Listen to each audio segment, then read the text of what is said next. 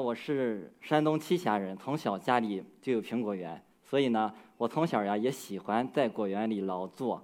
那我是一九八九年出生的，在那个时候啊，化学农业哎早已盛行，所以说我所掌握的技术实际上是化学农业的技术。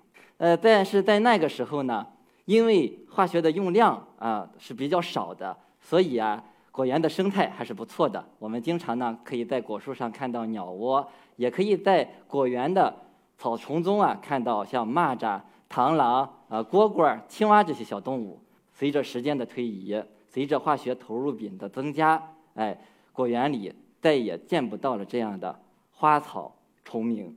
这个化学农业的盛行呢，给我们人类啊带来了很多的便利，但同时呢也带来了问题，我们的土壤板结了。生态退化了啊，我们的地下水和空气也受到了污染，所以消费者呀，在这个时候也是呃越来越担心呀，这个农产品的安全问题。其实，在同时呢，生产者啊，也是在喷农药的过程中啊，经常把身上都打湿，所以其实他们也是在首当其冲的受到了这样药物的毒害。我们再想一想，这样使用农药。然后这个病虫害呢，它的抗药性又增加了，抗药性增加了以后，我们又要加大农药的使用量啊，所以我们陷入了一个恶性循环。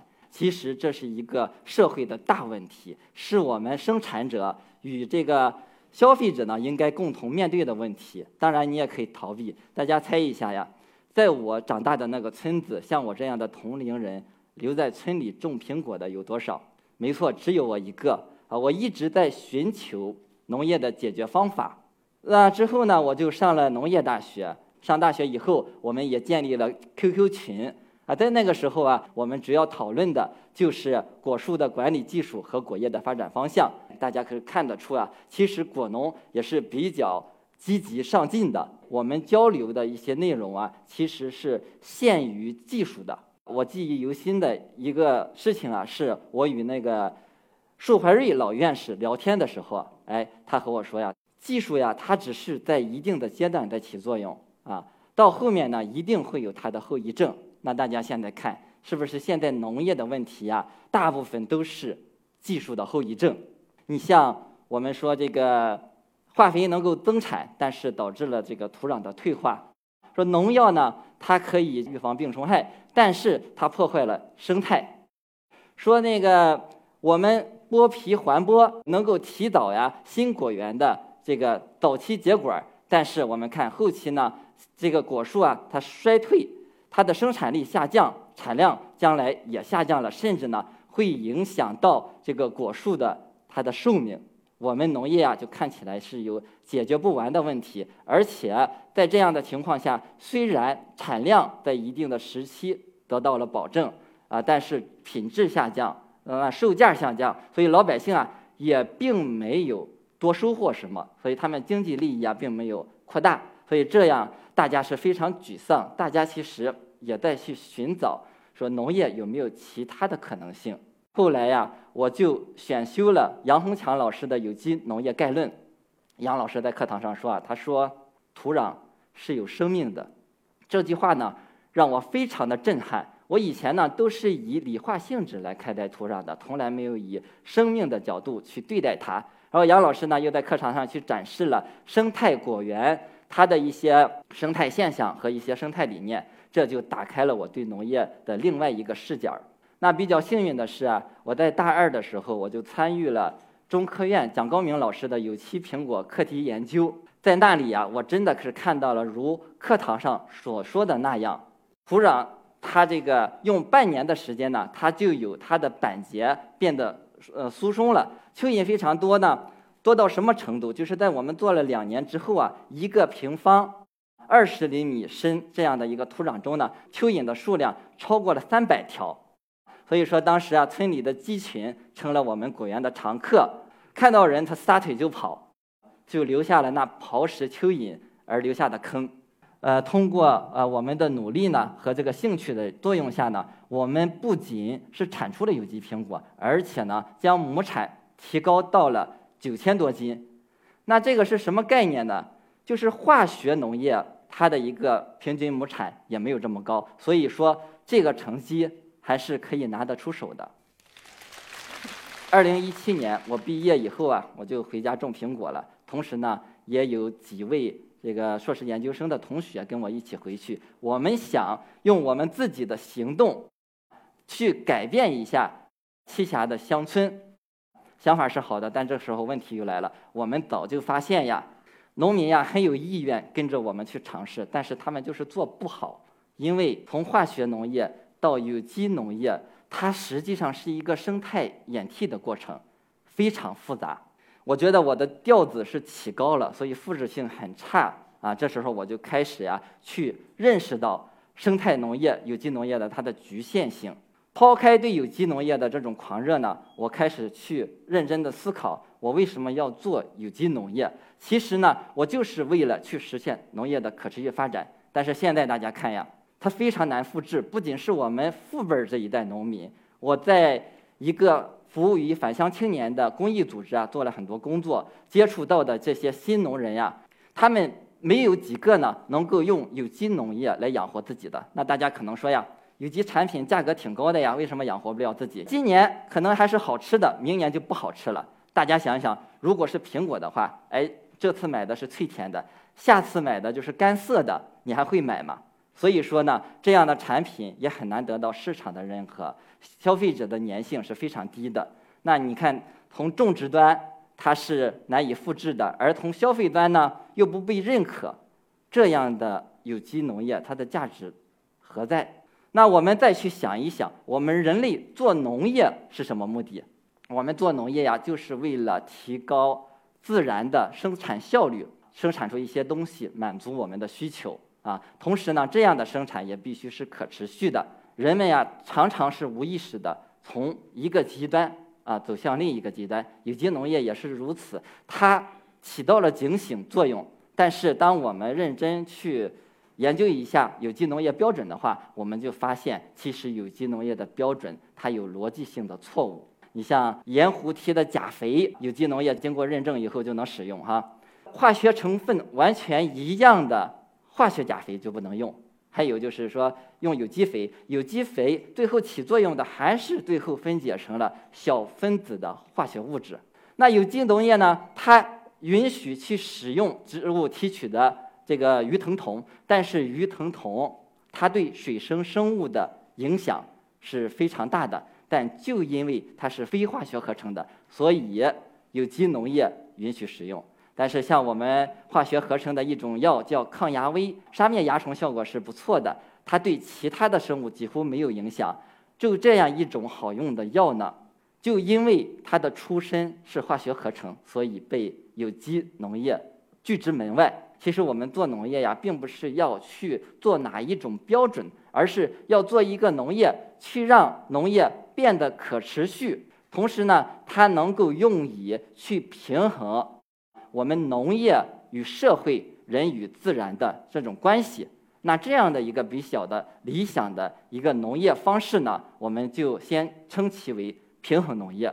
其实呀，我毕业回家以后，除了做我原有的有机种植方式的苹果之外呢，我大部分的时间是在探索和实践平衡农业。平衡农业呢，说白了就是。先不管投入品到底是不是化学合成的，只要呢它是能够促进这个农业这个合理发展，能够呢在保证产量的情况下呢产出好产品，而且兼顾到了农业的复制性和持续性，它这样的农业就是好农业啊，我们就可以称其为平衡农业。那平衡农业呢，它的一些这个内涵呢，其实也是多角度的，比如说这个我们说生物生长的平衡。说这个农业生态系统的平衡，说这个生产者与消费者之间的平衡，人与自然的平衡。好，我们具体呢说几个例子。那说果树自身的平衡，它也是有营养生长和生殖生长的。营养生长就是长枝条儿，长枝条儿就像人长个子一样。那个时候呢是这个生长期，它是不容易这个孕育花芽长果子的。那如果生长期受到了严重的抑制，哎，它不怎么抽条了，这时候呢，它就会孕育很多花芽，转向了生殖生长，哎，长果子，长了很多果子，但是这个树它没劲儿，所以果子长不大，然后呢，品质品质也不好，所以说呢，我们应该灵活的按照它这种平衡呢去做管理。但就是因为这样无章法的一个管理方式呢，看起来是无章法的哈，实际上是遵从它的规律的。我们呢就成了当地老百姓啊热议的话题。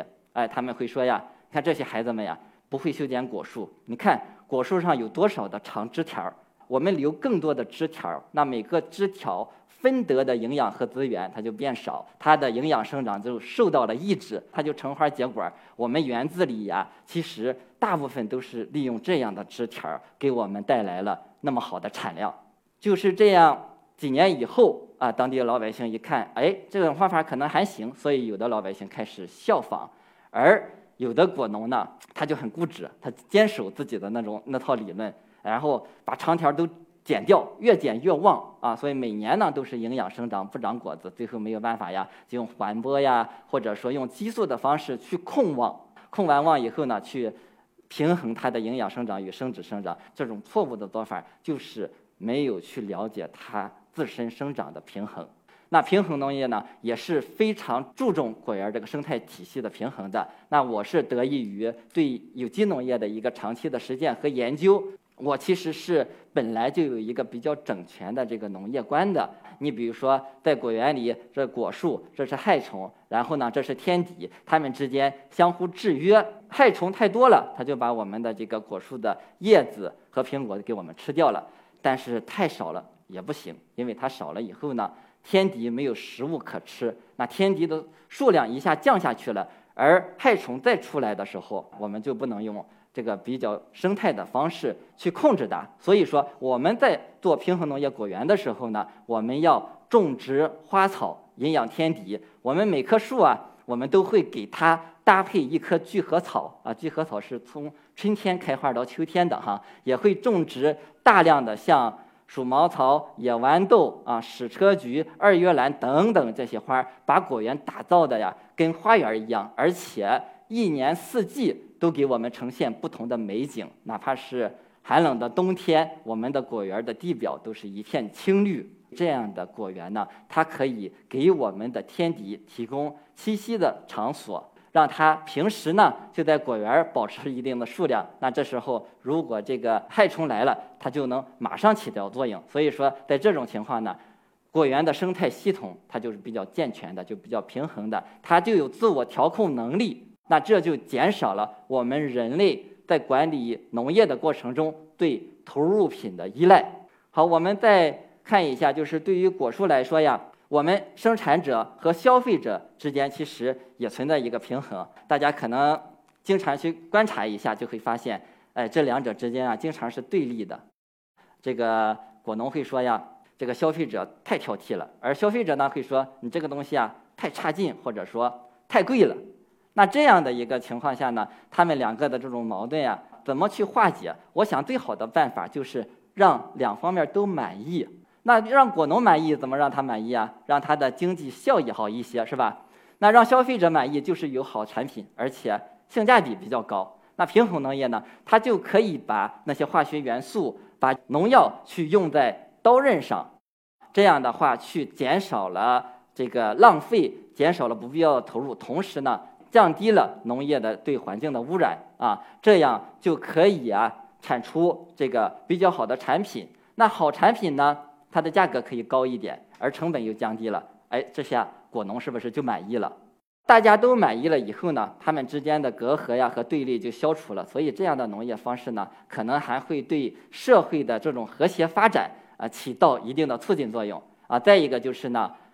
呃，我们人和自然系统的平衡在果园中也能体现出来啊。我们人啊是生于自然，而长久以来呢与自然和谐相处。但是就是在近代人口暴增，人对物质的需求也增加，这个时候化学农业应运而生啊，满足了我们对农产品的需求啊。但是大家也知道，越往后呢，我们。的土壤越瘠薄，我们的生态越脆弱，所以这对我们将来做农业产生了一个巨大的威胁。我记得在大学呀做这个小麦实验田的时候，那个土壤就板结了，然后耕作以后呢，上面呢就有一些硬如石头的一些土块啊，我们称之为土克拉。老师让我们捡出去，因为土克拉它会对小麦后期的发芽和生长啊造成严重的影响。再一个就是我们现在的这些农业方式啊，一般都是单一作物的大面积的种植，那这样的话就会加大这个病虫害严重爆发的这种几率。像爱尔兰当初它这个种土豆，以土豆为主，大面积的种，枯萎病发生的时候呢，就让它土豆绝产。那我们平衡农业呢，它虽然也用化肥啊，但是呢，它也注重有机肥的使用。在满足产出产量的同时呢，它又兼顾到了土壤的这种肥力的长久。